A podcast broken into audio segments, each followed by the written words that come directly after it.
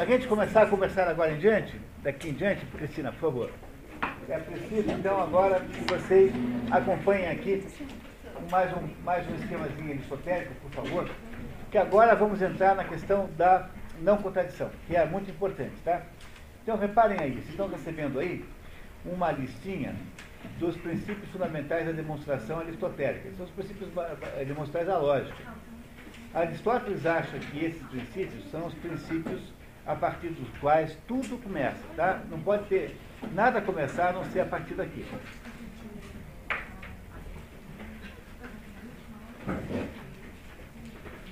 Todo mundo tem isso na mão? Olha só. Então, quais são os princípios fundamentais da demonstração? Vamos lá. Primeiro, o princípio da identidade, que é definido como A é igual a A. A é A. A é A necessariamente enquanto é A. É a mesma coisa.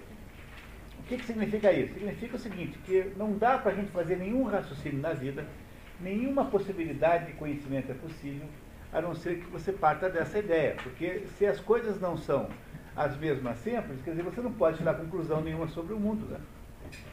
O mundo só pode ser compreendido se as coisas continuarem sendo o que elas são. Então não há nada, nenhuma possibilidade de compreensão do mundo a não ser a partir da, de começar pelo raciocínio do princípio da identidade. Ou seja, A é igual a A. Ora, o princípio da, da identidade gera necessariamente o princípio da não contradição, que às vezes é enunciado como o princípio da contradição, embora tenha o mesmo sentido. Ora, qual é o princípio da não contradição? Aquilo A não pode ser não A ao mesmo tempo.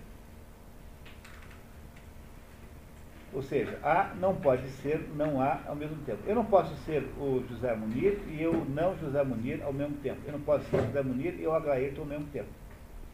Se eu sou eu, então eu não posso ser outra coisa na medida em que eu, em que eu sou eu. É impossível que algo simultaneamente seja e não seja sob o mesmo aspecto.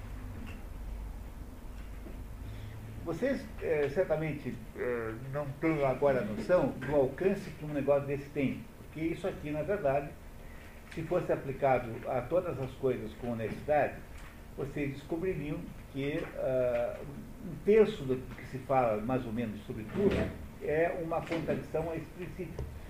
Porque alguma coisa não pode ser outra coisa enquanto é aquela mesma coisa. Isso pode parecer óbvio, mas na prática não é muito respeitado, não. Não é isso? Tá? Há outros sistemas de lógica que não é esse aqui, não é isso? Então, o sistema de lógica budista, como é? Você sabe como é que é? É assim, uma coisa é e parece que é e é, ou ela parece que é e não é, ou ela não parece e é. é toda a lógica budista é feita em torno dessas três frasezinhas. É, essa lógica que está aqui é a lógica aristotélica grega ocidental. A lógica budista é de outro jeito, é feita com base nesses três pressupostos. Alguma coisa pode ser, pode parecer que é e, e ser. Alguma coisa pode parecer que não é e não ser. Alguma coisa pode ser e parecer que não é, e alguma coisa pode não ser e parecer que é. Essa, essa é a estrutura da lógica budista, é assim que os budistas raciocinam. Mas isso é uma outra coisa. Né? A lógica ocidental é toda baseada nessas três premissas aqui. Que A é A, e se A é A, ele não pode ser não A, porque ele é A, portanto não pode não, pode não ser ele próprio. E, finalmente, o princípio do terceiro excluído. Se A é B, a não pode ser não B. E se A não é B, A, pode, A não pode ser B. É completamente óbvio, esses três princípios, não tem absolutamente nada para duvidar dos três, mas são esses três princípios que estabelecem todo o princípio lógico que, a partir do qual Aristóteles raciocina. Eu não consigo demonstrar para você, vocês nenhum desses princípios e tampouco consegue, quer dizer, Aristóteles não consegue, tampouco consigo eu. Por quê? Porque eles não são demonstráveis, eles são meramente intuíveis. É, e, e, é claro que eles são alvo de debate filosófico, sobretudo no mundo moderno, em que você acha que tudo é tudo, é tudo né? Então veja, é onde é que começa a ficar claro esse problema. Quer dizer, quem é você? Você pode ser todas as coisas? Então, é possível que nós sejamos uma coisa específica e nenhuma coisa além dessa específica? É, como nós vivemos num mundo onde há uma ideia muito, quando há, assim, onde impera uma ideia de relativismo em todas as coisas, a tendência é que esses princípios sejam de alguma maneira desrespeitados. Vocês verão daqui a pouquinho, nos exemplos que nós vamos ver aí, o quanto esses princípios aí são desrespeitados de modo geral e muitas vezes. Ora, toda vez que eu não concordo com essas três coisas aqui, eu irei produzir absurdidades, chegar a conclusões absurdas, que são as conclusões que muitas vezes chegam às, às filosofias modernas. Mas você só tem é, lógica aristotélica, por exemplo, só tem lógica partindo do pressuposto de que essas três coisas são verdade. Alguém consegue derrubar qualquer das três? A é A. Eu não consigo provar, mas é completamente óbvio né? que você é você. Né? Que é óbvio. É, a não pode ser não A ao mesmo tempo. Quer dizer, se eu sou A, então eu não posso ser não A. Eu tenho que continuar sendo A. Não é isso? E terceiro, se A é B, A não pode ser não B, porque A é B. E se A é não B, A não pode ser B, porque eu estou partindo do pressuposto de que A é B, portanto eu não posso mais deixar de ser é, B, eu não posso ser não B. Isso é completamente óbvio e é, são essas três, são três axiomas a partir dos quais Aristóteles construirá a sua lógica. Muito bem. Agora o que nós vamos fazer é tentar ver o que ele vai fazer com isso. Tá? Então estamos aí no item 3. Alguém gostaria de substituir o Marco na leitura oficial?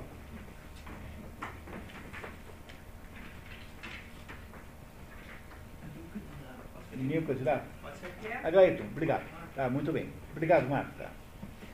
Precisamos decidir se cabe uma mesma ciência ou a ciências diferentes a investigação dos chamados axiomas das matemáticas e das substâncias. Ele vai tentar aqui novamente voltar à tal da aporia número 2. Tá isso, tá? Muito bem, tá? Então vamos ver. Então ele está tentando resolver a aporia número 2. Será que a metodologia de pensar e o objetivo de pensar, ou seja, procurar substâncias, são a mesma ciência ou são ciências separadas? Não tinha resolvido isso lá. É, ele já, é, mas ele vai e volta, vai e volta. Né? É óbvio que a investigação desses axiomas também cabe a uma única ciência, nomeadamente a ciência do filósofo, já que se aplicam a todas as coisas existentes, e não a uma classe particular separada e distinta das outras. Além disso, todos os pensadores os empregam, na medida em que são axiomas do ser como ser, e todo gênero possui ser, embora os empreguem somente tanto quanto suas metas o exigem. Quer dizer, somente do modo que lhe convém, né? É isso, do modo que lhe convém. Isto é, até o ponto em que o gênero, cujos atributos estão demonstrando, demonstrando-se estende. É, quer dizer, só enquanto nos assuntos que lhe convém, né? Consequentemente, uma vez que esses axiomas aplicam-se a todas as coisas como ser, quisto ser isto o que lhes é comum. Porque todas têm ser. Né? Cabe àquele que investiga o ser como ser também investigá-las. Portanto, ele está dizendo o seguinte, que pelo fato de que todas as, as, ciências, todas as ciências lidam com alguma coisa que é, porque elas todas têm que ter um objeto, então, é óbvio que a ciência, a, a, metodologia que faz a investigação é universal também, portanto, também pertence à metafísica. Embora ela tenha, ela esteja considerada lá na, num livro chamado Lógica, né, do, do Aristóteles, mas ela também pertence à metafísica. Por essa razão, ninguém que esteja efetuando uma investigação particular, nem um geômetra, nem um aritmético, empenha-se em estabelecer se essas coisas são verdadeiras ou falsas. Contudo, alguns dos filósofos da natureza o fizeram muito naturalmente, porquanto eles exclusivamente propuseram-se a investigar a natureza como um todo e o ser. Porque para os filósofos da natureza, a natureza e a realidade, elas se é, identificavam. Quer dizer, para o filósofo da natureza, toda a realidade era a natureza. É por isso que eles faziam lá, embora é, não tenham feito do modo como ele faz, porque eles achavam lá que a natureza e a realidade eram a mesma coisa. Isso é panteísmo. É, é isso mesmo. Tá? É isso, todos eles são panteístas, todos sem exceção. E Aristóteles já disse isso várias vezes, que esse é o problema central. Por exemplo, eles só consideram a causa material e a causa formal. E não consideram a causa eficiente e a, nem a causa final. Ora, qual é a diferença das quatro causas? A eficiente, afinal, tem que estar necessariamente fora do mundo. Não é isso? Porque como é que eu posso, como é que eu posso ter uma causa eficiente final dentro do mundo? Porque se aquilo que existe foi criado pela primeira vez, aquilo que existe materialmente tem que características? Tem, ele tem matéria e tem forma, né? Tudo que existe tem matéria e tem forma. Então, se o mundo é, concreto, esse que tem matéria e tem forma, existe, foi criado algum dia, antes desse mundo existir, tinha que ter alguém que dissesse, eu quero que esse mundo seja assim por causa disso. Portanto, a causa eficiente a causa final do mundo, obrigatoriamente não pode estar no mundo. Tem que estar fora do mundo de alguma maneira. Tem que estar em algum outro lugar. Onde? Na mente de Deus. Aristóteles nunca fala assim, porque ele não tem uma teologia propriamente dita, mas ele está o tempo todo levantando a bola para você chutar no gol, nesse gol aí. Então, ele não, não fez ou não teve tempo de fazer uma teologia, mas é preciso compreender que as causas que estão dentro do mundo são só a material e a formal. Mas para que o mundo materialmente, materialmente, concretamente, com o jeito que ele é, portanto com a forma que tem, pudesse existir, ele tem de ter sido inventado antes, tá? não é assim? Como é que faz um marceneiro? Antes do marceneiro é, fazer uma cadeira, ele pensa na cadeira, ele decide fazer a cadeira, ele olha para a cadeira mentalmente, na cabeça dele aparece uma forma de uma cadeira. Então, Deus faz um mundo do mesmo modo que o marceneiro faz uma cadeira, exatamente igual. Portanto, o pensar sobre a cadeira, conceber a cadeira, imaginar que é uma cadeira de tal jeito, é, de tal, com tal acabamento, de tal madeira, tudo isso está fora do, da cadeira propriamente dita. Ela existe antes disso tudo da cadeira existir. Por isso é que uh, uma, uma, uma, a consciência da, da, da as, as, causas que implicam em alguma consciência, o que, que é a causa eficiente? É o sujeito que faz, eh, que parte de um desejo de fazer. Não é isso? E a causa final é para que, que ele faz. Essas causas que são de natureza consciente estão necessariamente fora do, daquilo que é produzido. E é por essa razão que os filósofos pré-socráticos não conseguiram resolver o problema das causas, porque para eles o mundo todo se resumia ao quê? A causa material e a causa formal. Tanto é que o que, que eles estão procurando saber? Como é que é feito o mundo? Então chega lá, Tales fala assim, ah, o mundo é feito de água. Ah, quando você diz que o mundo é feito de água, você está lidando com que causa? A causa material só, né? Quando você diz assim que o mundo é feito de átomos, como Demócrito, qual é a causa que você está estudando? Material. Todos os pré-socráticos tinham como característica coletiva não serem capazes de compreender a causa, eh, a causa final e a causa eficiente, porque eles viam o mundo apenas, o, a, a physis, a natureza, que é physis em grego, como sendo todo o mundo. A causa final não está no mundo também. Não, porque a causa final está na cabeça de quem decide fazer. Não é isso? Quer dizer, quem, qual é a causa final da cadeira? A causa final da cadeira é servir como objeto de conforto humano.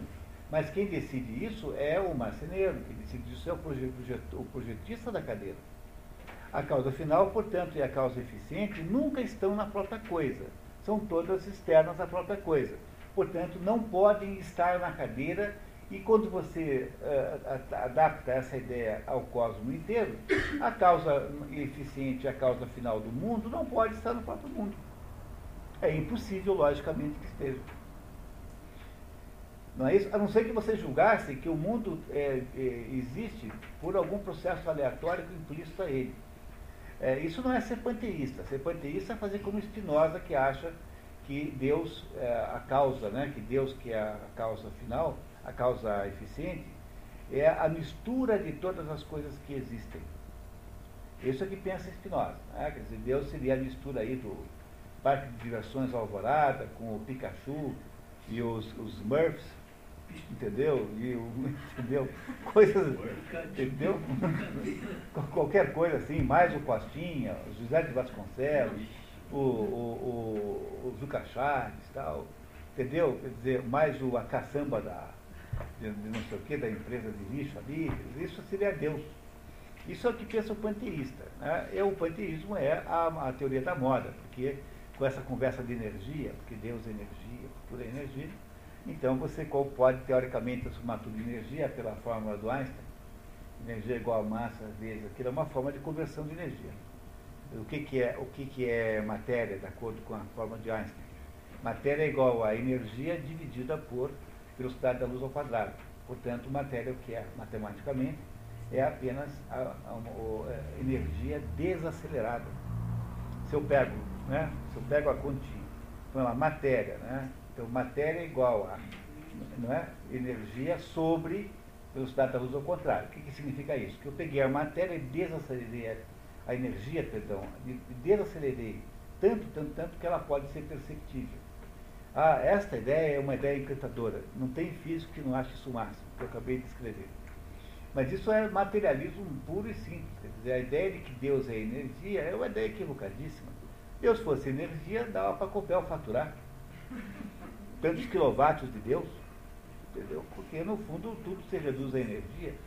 Então o, o, a ideia do panteísmo é essa, mas ah, o que os pré-socráticos eram não eram panteístas, eles eram pessoas que achavam que o mundo se reduzia a duas causas, a causa material e a causa, a causa formal. Nem todos, viu? E nós pulamos um pedaço do capítulo em que ele investiga um por um, em que ele analisa cada um dos, pante, cada um dos, do, do, dos físicos dos, do, do, né, do, dos, dos pré-socráticos, que são naturalistas também, né, também chamam assim, é, dizendo como é que ele concebia as quatro causas. A maioria deles é, concebe o mundo apenas sob o seu ponto de vista material. Pois não, Gerson? A causa, a causa final, que você falou que não faz parte do mundo, né? Não faz não parte. faz parte da física. Porque a causa final depois não, serve, não é agregada ao mundo? Claro, porque ela, ela terá, na medida em que você eh, na medida em que você produziu uma, uma, matéria com uma forma, sim, não é isso?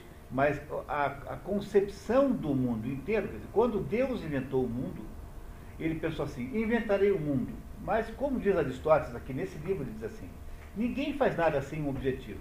Quer dizer, ninguém, Deus inventar o mundo só por inventar seria uma coisa muito estranha, porque quase nenhum de nós aqui é, é, é capaz de produzir um mundo à toa. Então, se Deus fez o mundo, o fez por um objetivo. Esse objetivo, que é a causa final, existia antes do mundo existir, porque como é que poderia ter vindo depois? Nesse sentido, compreendeu? Então, o que acontece? Deus, que é a causa eficiente do mundo, diz assim: vou criar o mundo por alguma razão. Essa razão não precisa nos contar, mas ele criou por alguma razão. Aí, como é que ele faz isso? Ele pega aquela matéria toda, que é uma matéria, espécie de matéria-prima, que no no Gênesis, por exemplo, está correlacionada com as águas, aquelas águas, essa matéria-prima que está ali, ele dá uma forma. Fala assim, agora eu vou separar o céu da terra, agora vou criar isso, vou criar aquilo. Então Deus dá forma à matéria. Então, Deus, tendo decidido criar o mundo, causa eficiente, por alguma boa razão, causa final, ele pega uma matéria, causa material, e dá uma certa forma a ela, causa formal. E é assim que as coisas passaram a existir. Compreendendo que sempre as quatro causas são recorrentes e sempre acabam nas quatro? Mas causa, por exemplo, agora colocando para os seres humanos. Certo. Então, utilizar né, quem fez, o que fez e para que fez. Okay. Qual é a diferença disso para predestinação? Por exemplo, se eu já tenho uma, uma, uma causa final, ou seja, eu estou predestinado a alguma coisa, ou não?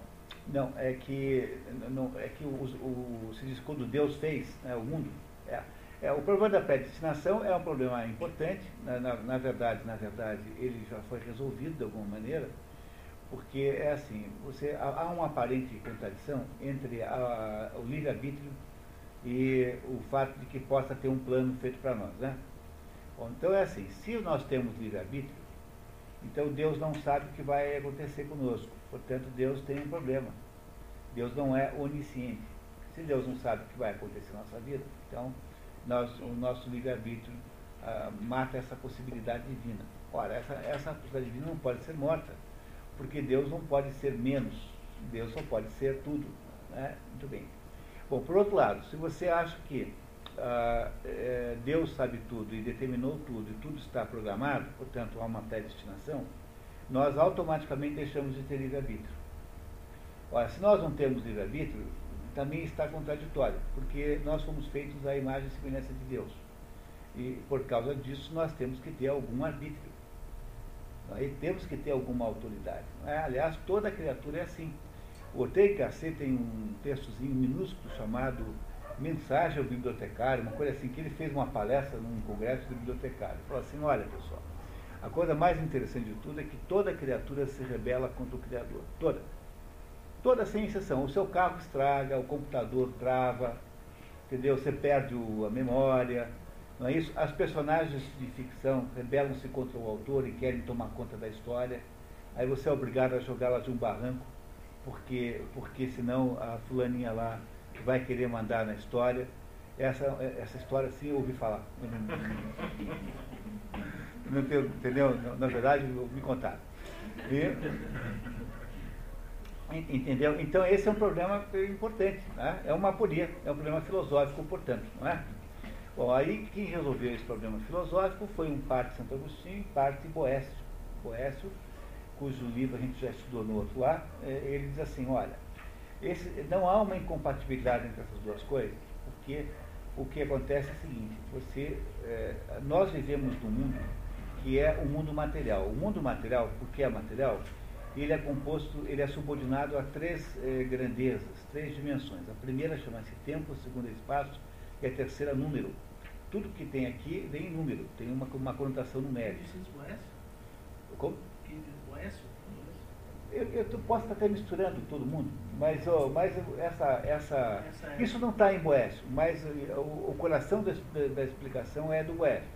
Então é assim, se você está subordinado nesse mundo a tempo, significa que para nós aqui nós temos a sensação de, de sequência temporal, né?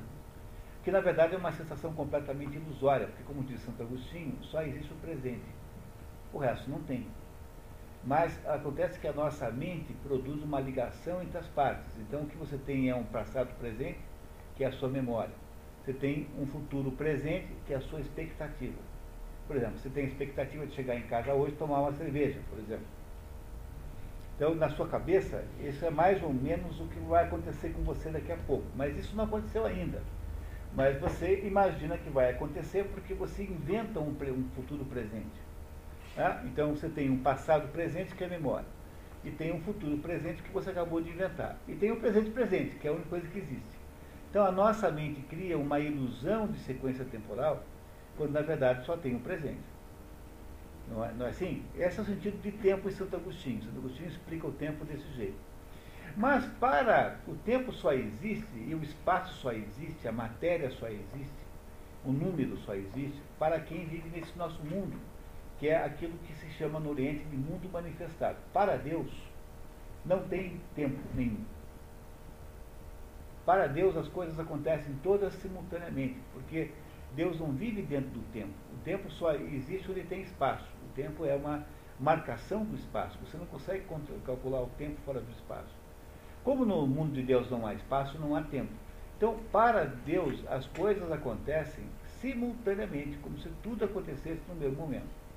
Se você quiser uma explicação é, física para isso, é como, você é engenheiro, é como se, o, o, o, como se Deus viajasse à velocidade infinita. Se, se você pudesse viajar à velocidade infinita, você estaria em todos os lugares ao mesmo tempo.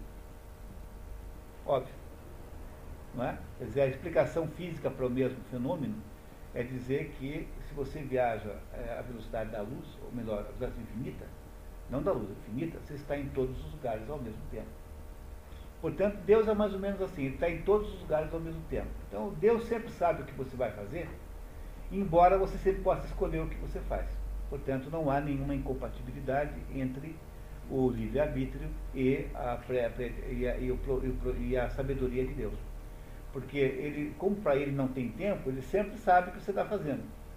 Não é isso? Para ele não tem tempo, não tem assim a sequência. Tipo, para você tem assim. Puxa, será que eu faço aquele sinal primeiro ou não? Para você tem uma, um tempo que você vai tomar a decisão. Então quem está do seu lado no carro não sabe o que você fará a não ser dali a 20 metros. Mas para Deus não tem essa diferença de 10 segundos. Para Deus tudo acontece ao mesmo tempo. Eu sei que é um pouco difícil de entender isso, né? Né? Mas é que a gente não consegue conceber o mundo sem tempo. Mas o mundo de Deus não tem tempo, que seria uma coisa completamente absurda. Então, tinha o pessoal que ficava encrencando com isso, ficava fazendo uh, comentários assim, né? É, é, contestações mal criadas assim. O que, que Deus estava fazendo então antes de criar o mundo? É porque se ele está agora vendo o mundo, o que está fazendo antes de criar o mundo? A resposta é construindo um inferno para quem faz pergunta cretina. né? Essa é explicação que Santo Agostinho dava para essa pergunta.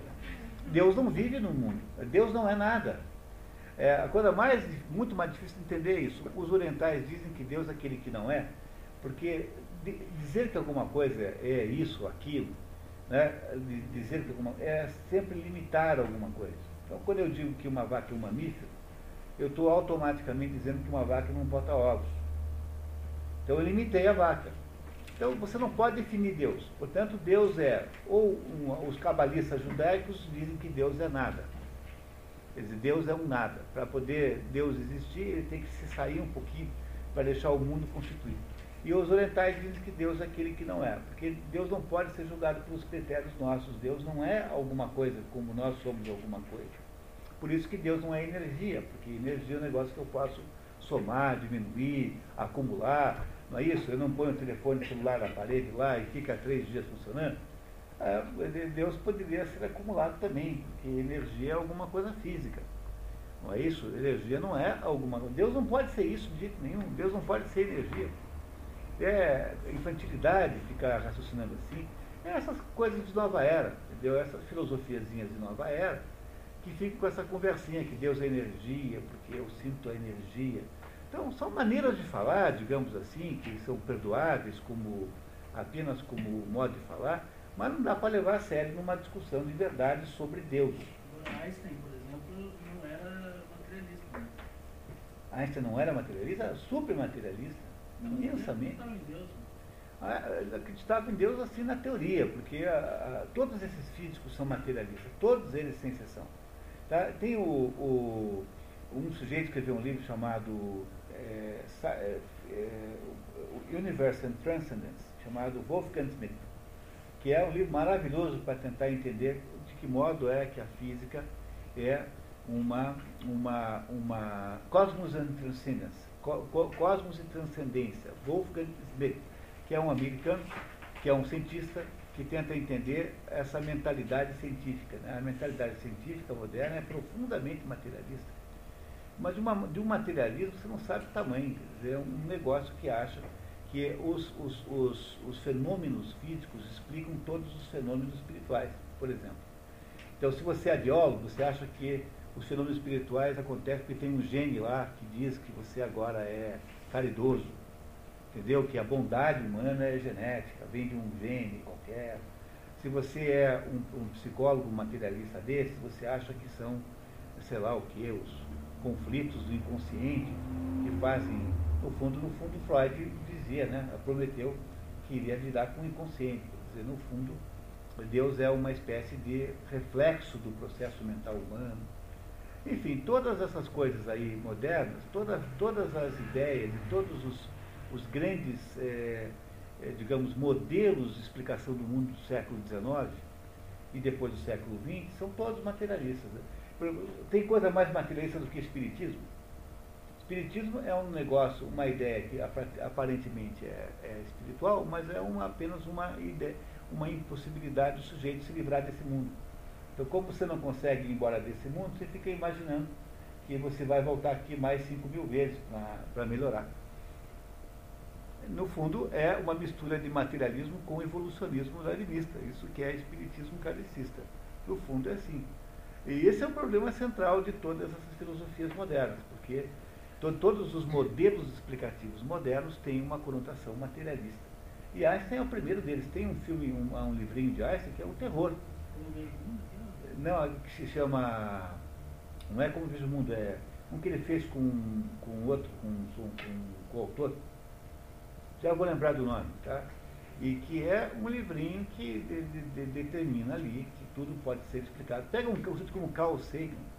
Dá para imaginar alguém mais imbecil que o Carl Sagan? É um negócio assim. Escreveu um livro chamado O Mundo Assombrado por Fantasmas, para dizer o seguinte, que quem acredita em qualquer coisa que não seja matéria é um, um bobalhão, né, que ir para Lourdes, na França, é, pedir lá ajuda a Nossa Senhora, que você está com câncer, e a taxa de gente que vai para Lourdes de Marco é maior do que aqueles que não vão. Primeiro, como é que ele pode saber uma coisa dessa, né? Como é que faz para você chegar a uma conclusão dessa? Mas o Carl Sagan é o intelectual típico do, do, do, do nosso, do nosso século XX. Quer dizer, aquele sujeito brilhante, inteligentíssimo, que pensa que pode, pela sua própria capacidade de compreender o mundo, ou seja, pela capacidade que a mente tem de investigar a realidade, definir todas as coisas como elas são. É uma forma de gnosticismo. Mais sofisticada, muito simpática, todo mundo acha muito bonito e tal. O materialismo é mais ou menos a regra. É muito difícil achar alguém que não seja. É a regra geral. Tá? Então, o que acontece é, basicamente é que quando você olha, pega o modelo aristotélico dos, das quatro causas, você tem aí um modelo que é profundamente não materialista. Vocês compreendem que, embora ele não tenha se metido a fazer uma teologia, ele não seja religioso de modo nenhum, ele é um filósofo, né? Mas quando ele diz que duas causas estão associadas à vontade do Criador, mas não está apenas falando do, de Deus e o mundo, está falando do marceneiro. Né? O que, que é o marceneiro? É o sujeito que decide fazer uma cadeira para um certo fim. Por exemplo, se é uma cadeira para uma, um ambiente de, eh, digamos, de trabalho, é uma cadeira como essa aqui. Se é uma cadeira para uma, para uma piscina de um clube, é uma cadeira diferente. Então, antes da cadeira existir, quer dizer, antes daquele negócio ter existência real, ele já existia em potência no mundo abstrato da mente do Criador.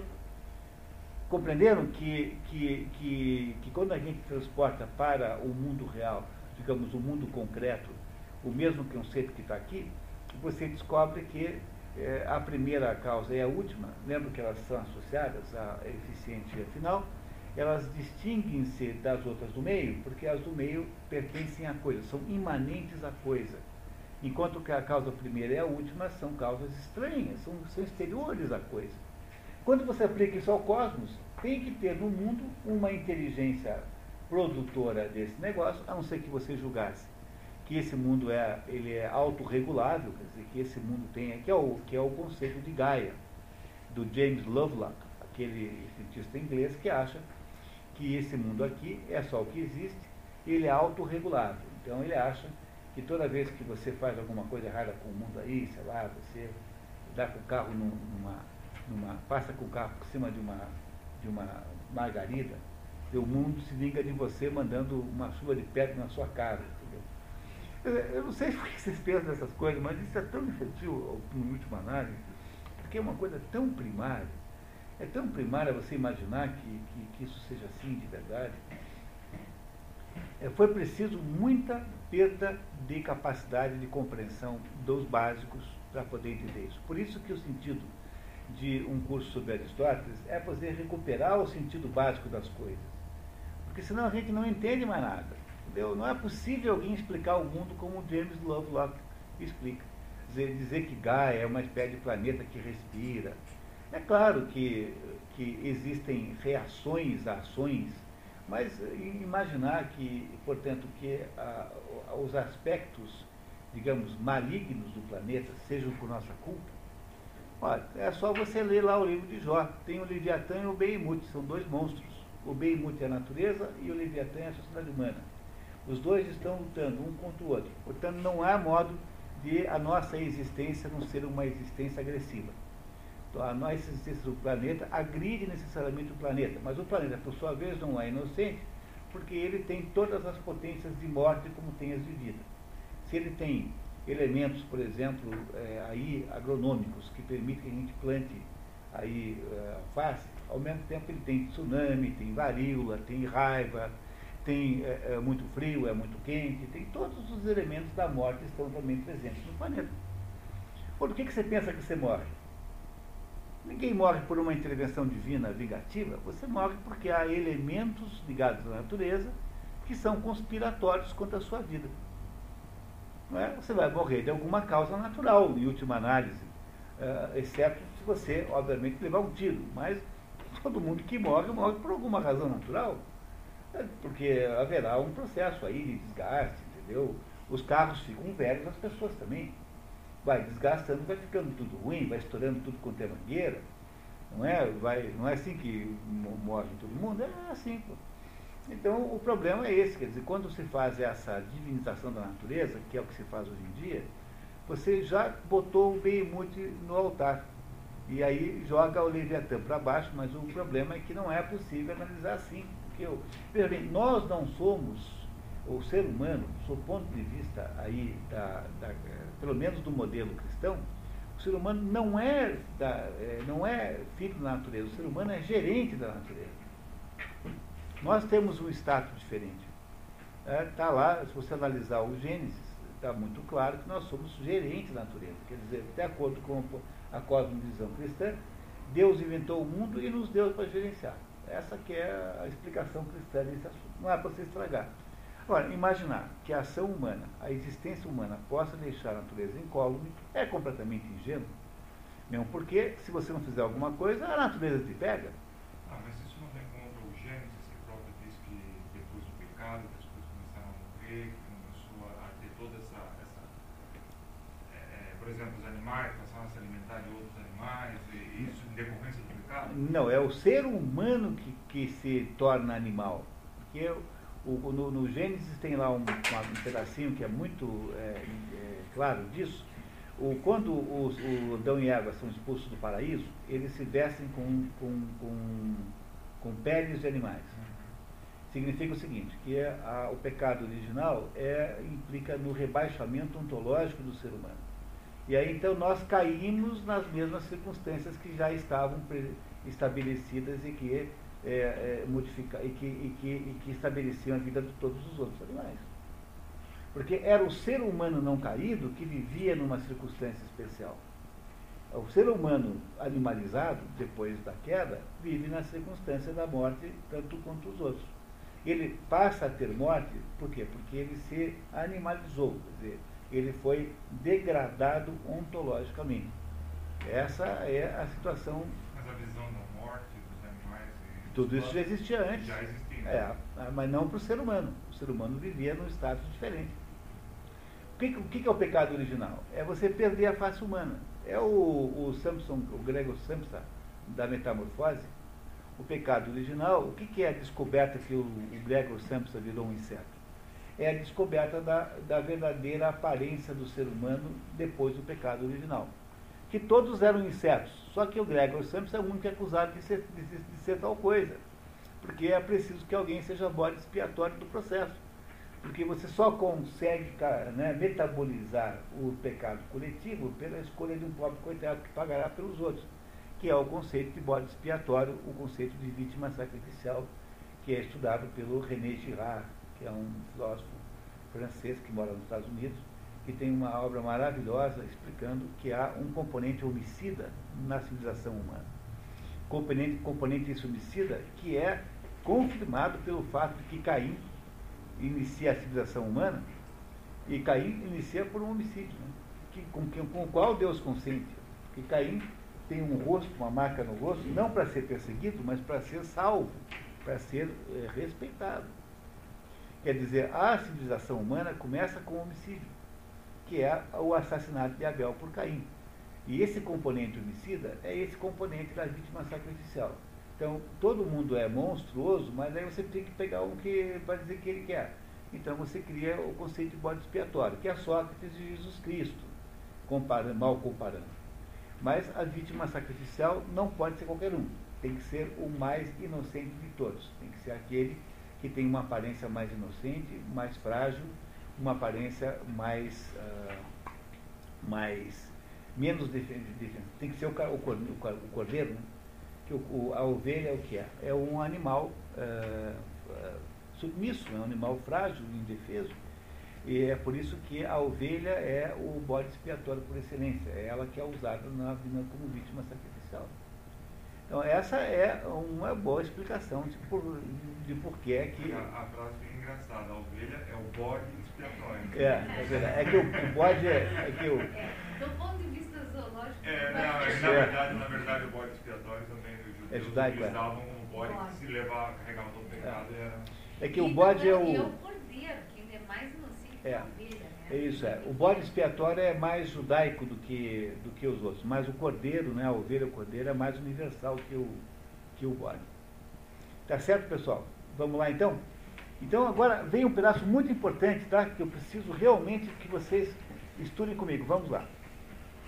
Mas como é um tipo mais consumado de pensador do o filósofo da natureza, Que é o cientista, tá? já que a natureza é apenas um gênero do ser, Ou apenas uma das possibilidades de ser a natureza. Porque o pré-socrático e o cientista só está preocupado com a natureza. O que, que faz um cientista? O que, que é a ciência do ponto de vista moderno? É o estudo ou da natureza ou da sociedade humana, né? ou do ser humano. Mas o, o cientista não estuda outra coisa que não seja essas três aí. Portanto, o cientista estuda determinadas coisas que são positivas, no sentido de que elas têm capacidade de experimentação, elas existem sob o ponto de vista material, de manifestação, etc. a especulação desses axiomas também caberá ao pensador do universal, que investiga a substância, a substância primária, Quem é que é o pensador do universal? É o filósofo, tá? Filósofo. Então, enquanto o filósofo da natureza é o cientista, o pensador do universal é o filósofo. Está vendo como ele está começando a separar já as duas coisas? A ciência da natureza, física, física, Física, é, porque para física em grego é natureza. Então isso que se chama de ciência é a ciência da natureza. Você vai analisar aquilo que pode ser medido, comparado, que tem, que pode ser captado pelos sentidos. O metafísico está falando de uma substância que não é captável pelos sentidos necessariamente. Às vezes é, às vezes não é. É isso? Continuando.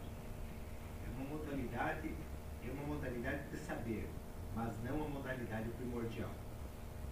Quanto às tentativas de alguns que discutem os critérios de aceitação da verdade, falta-lhes educação e lógica. É, no- na, na tradução inglesa está analíticos, que é, que é a obra que antigamente, hoje chama-se de lógica, mas o, o- o livro Analíticos de Aristóteles chamava assim. Então dizendo o seguinte, olha, o pessoal fica discutindo, mas não tem a menor ideia de como é que discute as coisas. Ele vai ensinar a discutir as coisas em seguida, tá? Olha que interessante. pois deveriam compreender essas coisas antes de empreenderem sua tarefa, e não investigar enquanto ainda permanecem aprendendo. Não adianta ficar estudando substância e disso e daquilo se você não sabe lidar com os métodos axiomáticos, se você não sabe entender isso aqui, ó.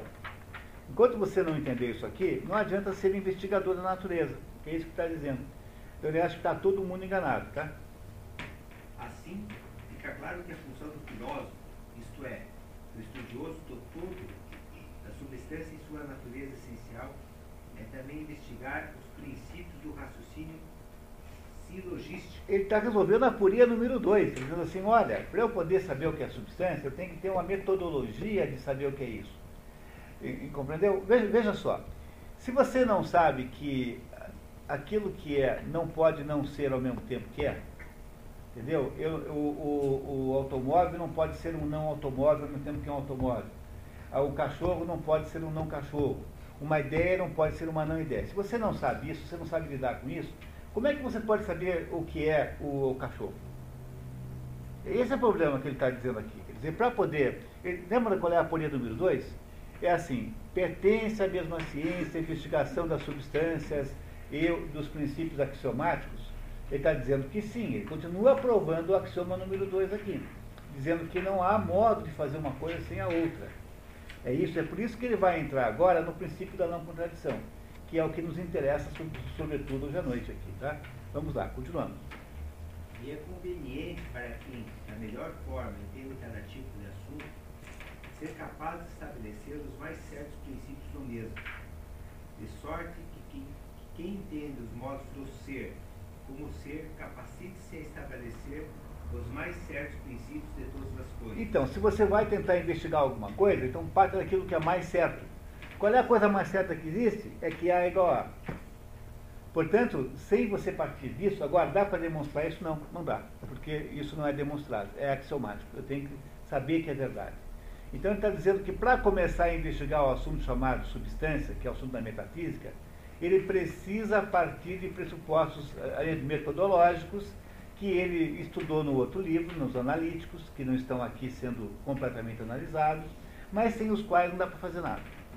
Portanto, há uma inseparabilidade entre o estudo da substância e o estudo dos métodos para obter essa compreensão, que é o que ele está contando para nós aqui.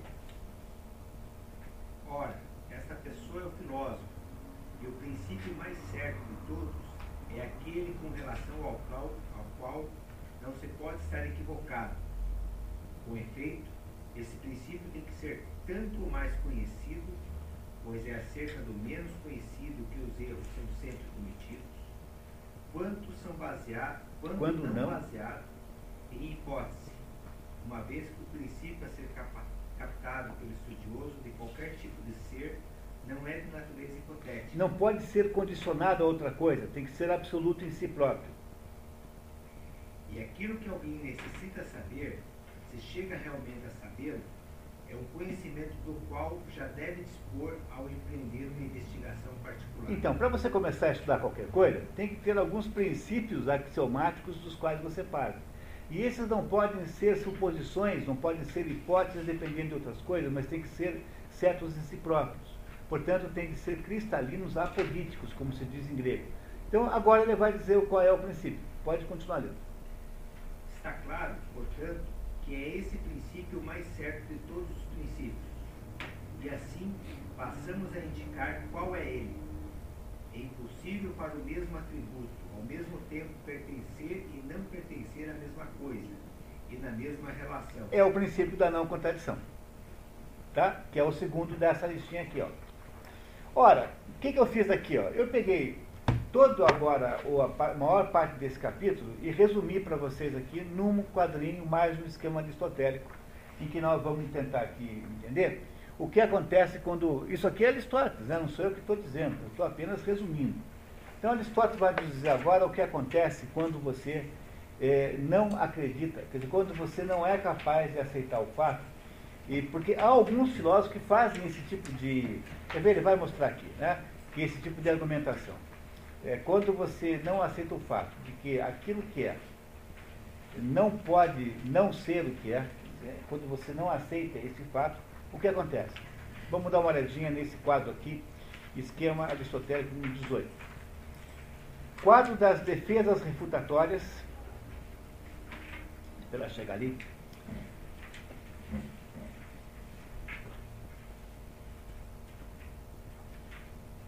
Pronto, né? Então, quadro das defesas refutatórias, o princípio da não contradição.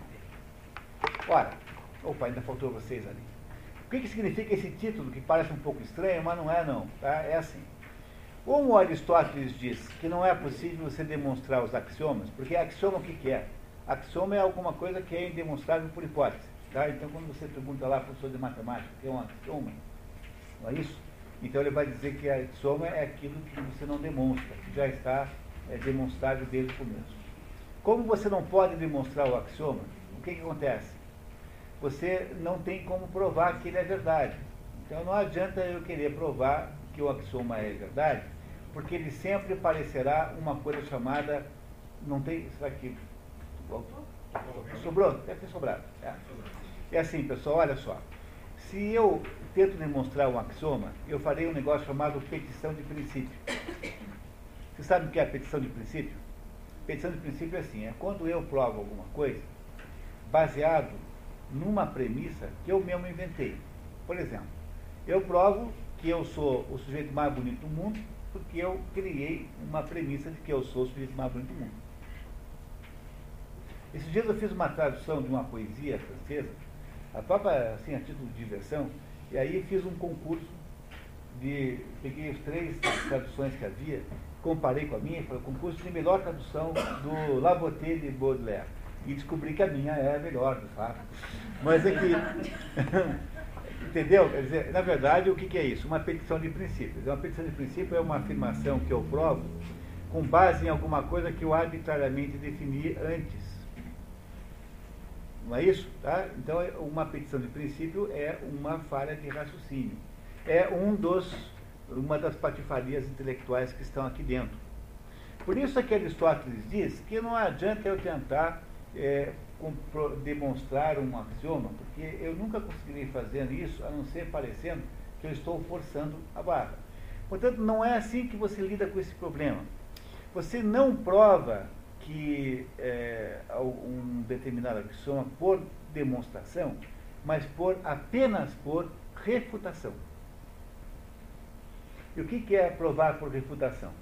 É esperar que a outra parte apareça com essa ideia e você então contrapõe outra que derruba essa primeira.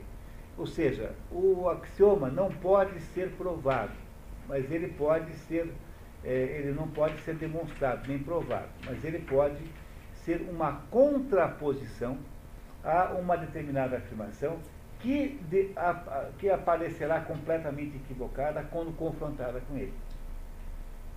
Ele não vai poder provar. Então, olha só o que está aqui, pessoal. Tá? Então, eu tenho aqui é, sete é, refu defesas refutatórias do princípio da não contradição.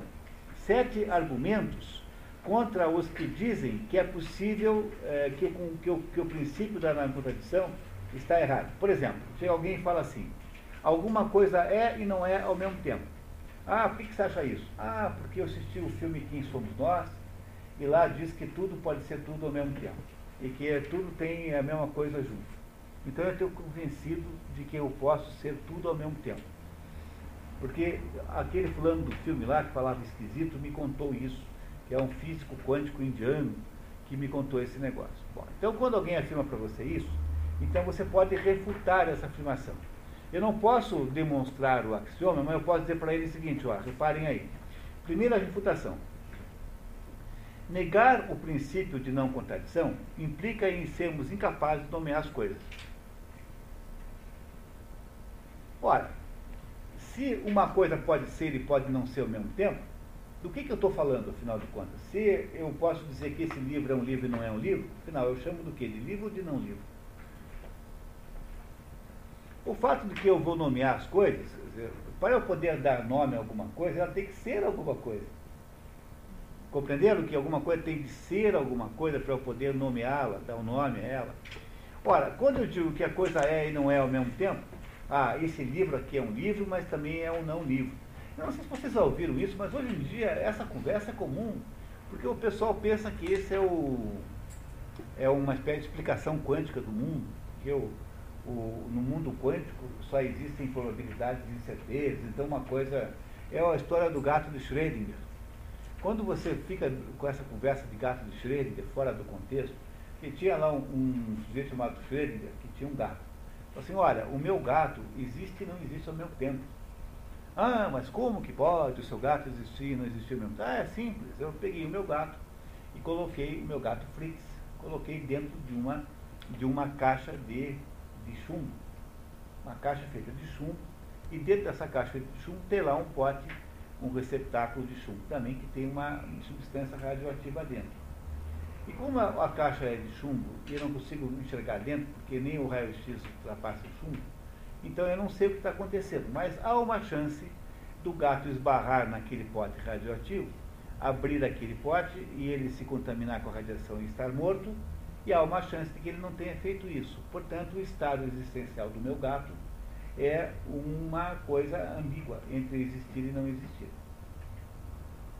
Vocês estão entendendo que essa explicação é apenas uma maneira de dizer, é apenas uma maneira de explicar os fenômenos quânticos que só têm sentido explicativo no mundo em que eles vivem. Quer dizer, o que é o fenômeno quântico? É, eu, quando vou olhar o que é muito pequeno, por exemplo, eu estou vendo vocês, estou? Para que eu possa ver vocês, tem que ter uma fonte de energia que bate em vocês e reflete no meu olho. Então eu só vejo vocês porque há uma interveniência de uma fonte energética chamada luz, luz comum, luz branca, que sensibiliza as minhas, as minhas retinas. Como a quantidade de luz que vem e bate em vocês, de energia, é muito pequena em relação ao tamanho de vocês, então não há nenhuma modificação nessa luz sobre aquilo que eu estou vendo. Aquilo que eu estou vendo é que vocês são de verdade. Porque há uma grande disparidade entre a entidade que vocês representam e a luz que vem dali, que é uma quantidade um quanto muito pequenininho. Mas quando eu vou olhar para o fenômeno quântico, quando eu vou olhar lá no que é muito pequeno, o método de intervir, o método de olhar, implica numa quantidade de energia que é mais ou menos equivalente àquilo que eu estou vendo, ou até maior.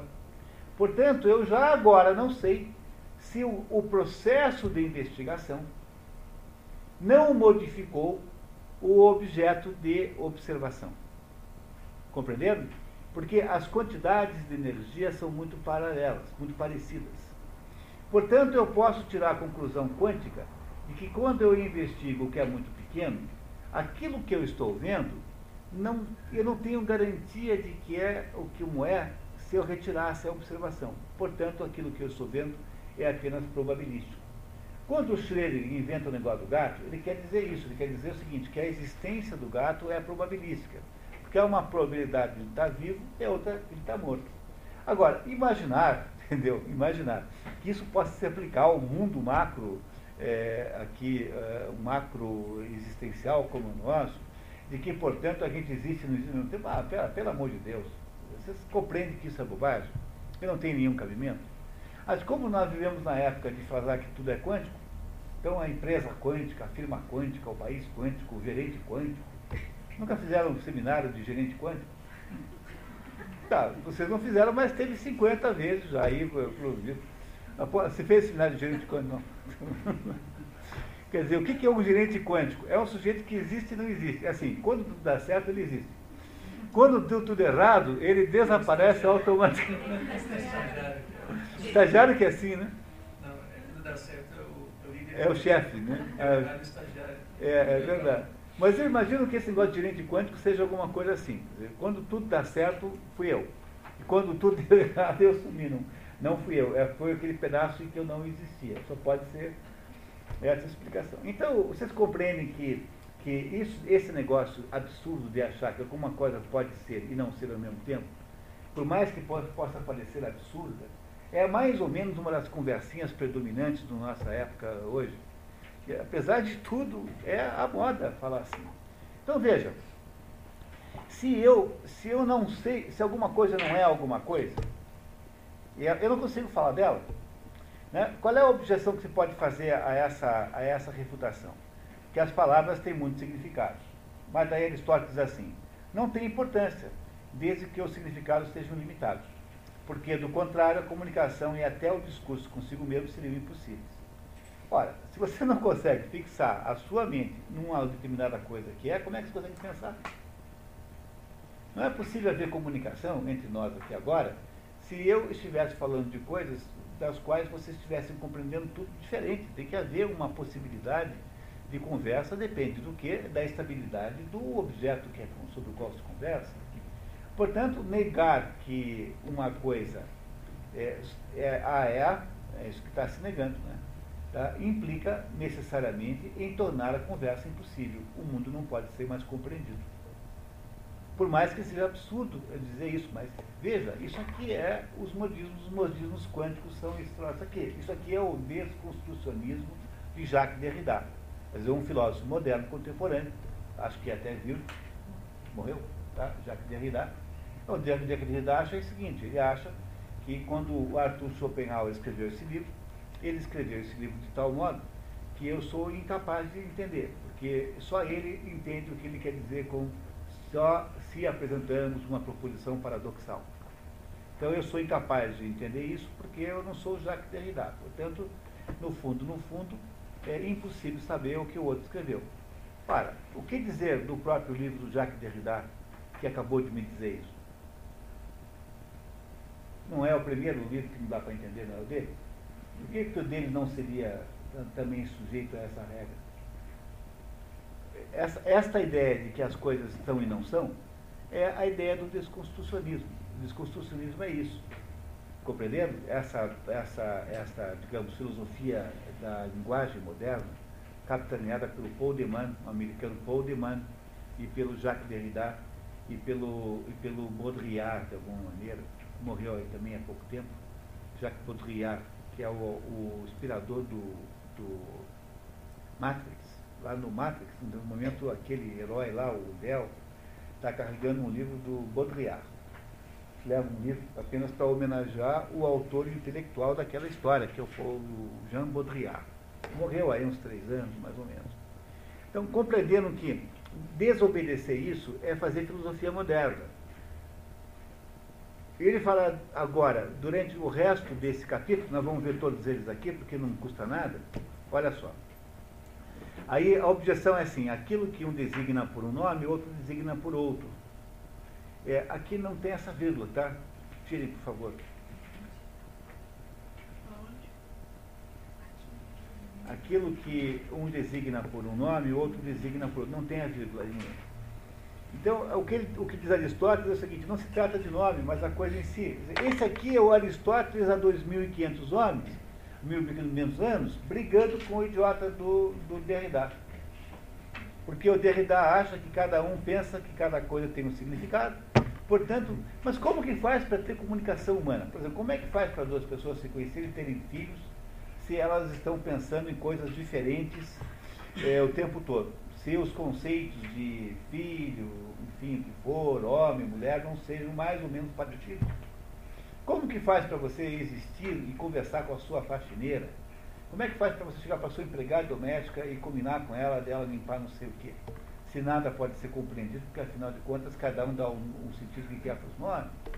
Mas pelo amor, vocês compreendem que é uma, há uma regressão imensa a gente ter que voltar a 2.500 anos para tentar é, desmistificar essas bobagens? Porque o, o sujeito que vai estudar filosofia começa com Jacques Derrida, pô. Aí o, os coitados aí, que não, que menos mal, mal informados, né, começam a achar que é isso mesmo. Quer dizer, eu não sei se eu, se eu existo. Tem aquela velha história do sujeito chegou para o Rabino e falou assim, né, um judeu que estudava filosofia, falou, ah, Rabino, eu antigamente achava que eu existia.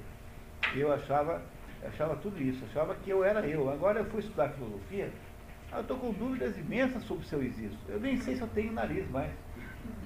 Aí o judeu, o rabino, dá-lhe um soco violento no nariz. Assim, então, então o que, que está doendo? É, é, às vezes é a única pedagogia possível. Porque o sujeito não sabe se tem nariz, entendeu? Às vezes a única pedagogia possível é dar-lhe um satanão, entendeu? Sabe como é que é? Aquela história, né? É, o, o, não é? Eu, eu não sei se eu existo ou se eu não existo. Eu não sei se eu sou uma borboleta, sou um, um sábio chinês que sonha com uma borboleta, ou se eu sou uma borboleta que sonha que sou um sábio chinês. Nossa, essa é uma, é uma dúvida poética, tem uma certa graça, mas só ponto de vista filosófico é uma besteira, entendeu? Uma bobagem. Dizer, a filosofia é para você não ser bobo, é para isso que serve, para você ter um mínimo de segurança na vida, para poder dizer assim, olha, eu estou entendendo isso aqui. Mas, Mesmo quando isso que eu estou entendendo parece complicado. Mas de que forma que ele consegue defender essa ideia de que existe e não existe ao mesmo tempo? Como que ele consegue o Matrix. e convencer? O Matrix. Matrix não é isso? É o sujeito que. Estão todos aqueles sujeitos lá escondidos no esgoto. Aí tem um computador pelo qual você entra no mundo virtual. Então aquele mundo virtual, que é um mundo fictício, que não existe, é, é como se fosse um mundo real. Tanto faz uma coisa como a outra. Tanto é que se você morrer no mundo virtual, você morre no mundo real também. O que ele está querendo dizer com você é que você existe e não existe ao mesmo tempo. É, que, que, a, que, a, que a, a, a versão é mais importante que o fato. Né? Que, o, que o, o, o, a nossa existência é uma existência ambígua. Essa é a ideia do Matrix, não é isso? Olha, é completamente absurda a ideia, porque se o mundo virtual fosse igual ao mundo real, seria impossível que o mundo real virtual fosse igual ao mundo real, mas você não sabe mais qual dos dois você existe. Quer dizer, nós somos e não somos ao mesmo tempo.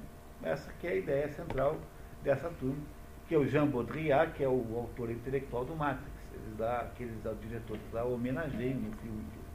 Ser por isso que caiu na federal.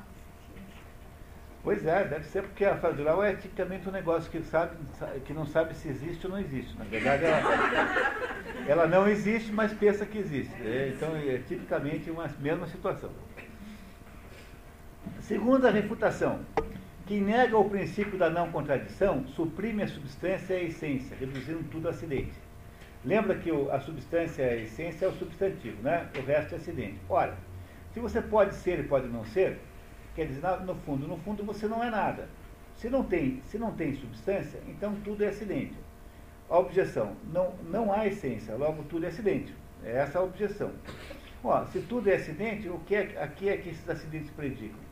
Porque para poder ser acidente tem que estar referido a alguma substância, alguma essência, portanto. Substância e essência é a mesma coisa. Então, se para você uma coisa pode ser e pode não ser ao mesmo tempo, para você não existe essência. No fundo, a explicação dessa reputação é, se não tem essência, então tudo é, é acidente, né? Olha, se tudo é acidente, como é que eles podem existir se os acidentes necessariamente se predicam alguma coisa? Porque o acidente é alguma coisa que você fala de outra. Então, é, a motocicleta é Harley Davidson, é um acidente, porque motocicleta não precisa ser Harley Davidson. Ela é preta, podia ser azul. Ela, é, ela está com o tanque cheio e não com o tanque vazio. Também é um acidente, porque o fato de estar com o tanque vazio não quer dizer que não seja uma motocicleta. Portanto, se não há essência, do que, que você está falando, afinal de contas? Tanque cheio, andando, azul, né, com IPVA pago. Dizer, o que, que você está falando se você não tem uma essência chamada motocicleta sobre a qual falar? Né, então não adianta eu negar a substância. Agora, se eu digo que alguma coisa é e não é ao mesmo tempo, eu não estou negando a substância. Quando eu digo lá no Matrix que esse mundo, é, o mundo, o mundo virtual existe do mesmo modo que o mundo é, lá real, eu estou dizendo que não tem nenhum mundo real de verdade. Porque o mundo virtual, na verdade, é tão real quanto o outro. Ora, portanto, não há nenhuma essência no mundo real. Essa, essa negação da essência não é o que faz, faz os existencialistas? Não, aqui, aí, aí é aquele negócio, né? Quer dizer, o, o, todo mundo sempre achou que a essência é alguma coisa que a gente nasce com ela, né? Aí aparecem os, os existencialistas que dizem assim, oh, cuidado com isso, hein, porque tem existencialismos diferentes. Mas aparece a turma do João Paul Sartre e diz assim, não, esse negócio que tem a essência depois da existência é besteira. Então, para você entender isso, é só ler um livrinho do Jean Paul Sartre chamado O Existencialismo é um Humanismo que é uma palestra que ele deu, na verdade, transformada em um livro. Então ele diz assim, olha, fiquem dizendo que eu sou um picareta, e eu vim aqui me defender hoje. Tá, muito bem, vamos ver como é que ele se defende. Né? Pois é, sempre se disse que a essência precede a existência. Por exemplo, antes de existir uma cadeira, a cadeira já existia na cabeça do marceneiro. Antes de existir um poema, o poema já existia na cabeça do poeta. Antes de existir não sei o que, uma, uma, uma, uma, um pullover, ela já existia na cabeça da, uh, sei lá, artesã que fez o pullover. Pois isso é verdade, eu concordo, diz o professor, mas com o ser humano não é assim. Porque no ser humano acontece o contrário. Primeiro existo, depois eu vou procurar ser alguma coisa. Mas por que, que com o ser humano é assim? Ah, porque no caso do pullover, eu tenho a artesã. No caso da cadeira, eu tenho o marceneiro. Mas no caso do ser humano, não tem nada, porque não tem Deus. Então a gente aparece assim, uma hora. Quer dizer, a gente consegue ser no modelo do Jean Paul Sartre menos que um pullover de crochê. Porque o pullover de crochê ainda foi inventado por alguém, né? Mas o Jean Paul Sartre acha que nós somos o quê? Que nós aparecemos no mundo. Dizemos assim, bom, agora o que, é você? O que será? Ah, Aí, e, e, aí então a Simone de Beauvoir, casada com ele, diz assim, não, a, a mulher não nasce mulher, a mulher torna-se mulher. Entendendo o que ela quis dizer com isso? É a mesma ideia. É aí que nasce essa conversinha de gênero. o que é gênero? Você nega que tenha um sexo, que é a sua essência, e diz assim, bom, como eu posso ser o que quiser, então agora eu vou escolher um tipo, um jeito de ser. Como eu não posso mais falar em sexo, porque a palavra sexo está associada a uma certa genitália, então agora eu vou ser qualquer coisa sexual que eu inventar. Quem inventou essa ideia de gênero foi o Jean Paul Sartre, não diretamente, mas mais a Simone de Beauvoir, criando a, a ideia de que existe uma coisa chamada sexo feminino, que na verdade não existe, é apenas uma imposição machista, e o um negócio chamado gênero feminino, que é alguma coisa que a mulher resolve fazer voluntariamente só porque ela quer. Ou seja, para poder ter uma ideia dessa, tem que ser como esses dois que não tiveram filhos. Né? Porque qualquer pessoa no mundo, mesmo a mais analfabeta das criaturas, quando tem dois filhos, um de cada sexo, não tem nenhum segundo de dúvida que aquelas crianças já nasceram com alguma essência masculina ou feminina, um minuto depois de nascer. Agora, como os dois não tinham filhos, não tiveram filhos, né? Eles achavam que esse negócio de sexo é um negócio arbitrado, assim, por você. Quer dizer, essa conversa de gênero é essa conversa de maluco, em que o sujeito nega a existência de uma essência masculina ou feminina tá, para optar por uma forma que ele acha que está inventando. Isso é o existencialismo sartreano. Quer dizer, isso é ah, absolutamente indecente, dizer, isso não, não, é filosofia, coisa nenhuma. O Sartre não era filósofo, era só um agitador cultural. Não tinha. Você, você entendeu isso? Entendeu? Você é do sexo feminino ou do gênero feminino? Só uma parte, agora falando de Sartre, saiu agora uma, uma lei francesa proibindo a identificação do sexo. Não se identifica mais uma pessoa sexo masculino nem sexo feminino. A pessoa é um indivíduo. Não se pode determinar o sexo. Está vendo? Porque, no fundo, é a incapacidade de aceitar um fato limitador da vida de que você nasce num determinado sexo. Ou seja, é uma rebelião metafísica contra a sua própria essência. Compreendendo o que é isso? Quer dizer, é a rebelião. Quando, você, se, se, isso aqui, se Aristóteles visse uma coisa dessa, quer dizer, o sujeito acho que morria. Não é possível. Quer dizer, um pouquinho. 2.500 anos depois, vocês estão andando de Concorde e vocês acham isso, mas não é possível uma coisa dessa. Porque ele está dizendo aqui que há alguma coisa inerente ao ser, que é aquilo que é o ser enquanto ser. E que é isso que você descobre quando você é filósofo. Não é? Agora, chegar alguém e imaginar que a, que a substância homem e a substância mulher não são substâncias, mas são qualquer coisa, são a mesma coisa. no fundo, não é uma contradição, não é uma, não é uma, uma, uma destruição do, segundo, do primeiro princípio aqui, do segundo, né? Porque na hora que você diz que o homem não é homem, mas o homem também é mulher, ao mesmo tempo que é homem, porque uma coisa ou outra é mera escolha, que você pode optar por, por, por é um acidente, seria um é, acidente. Que homem ser homem e mulher é acidente?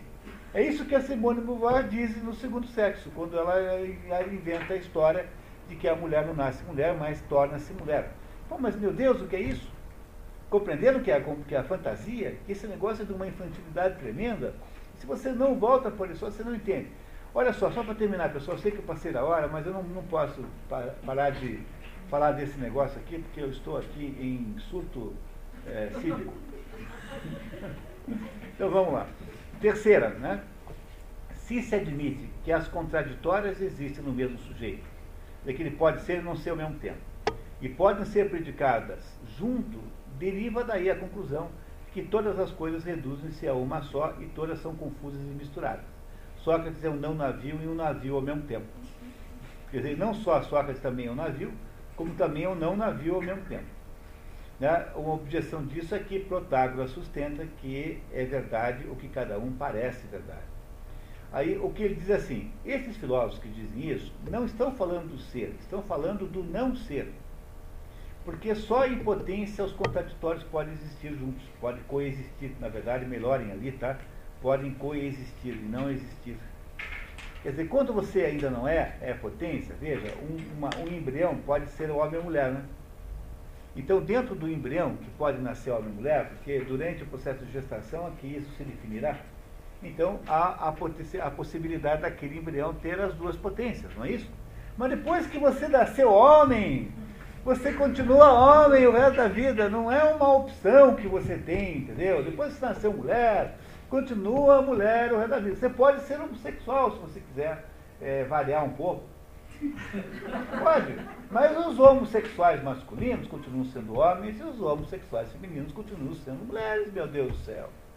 Entenderam? Que é o único estágio da existência da coisa, do ser, em que é possível imaginar que ele possa ter a, a potência de ser e não ser ao mesmo tempo, é no estágio enquanto ele não é não ser ainda.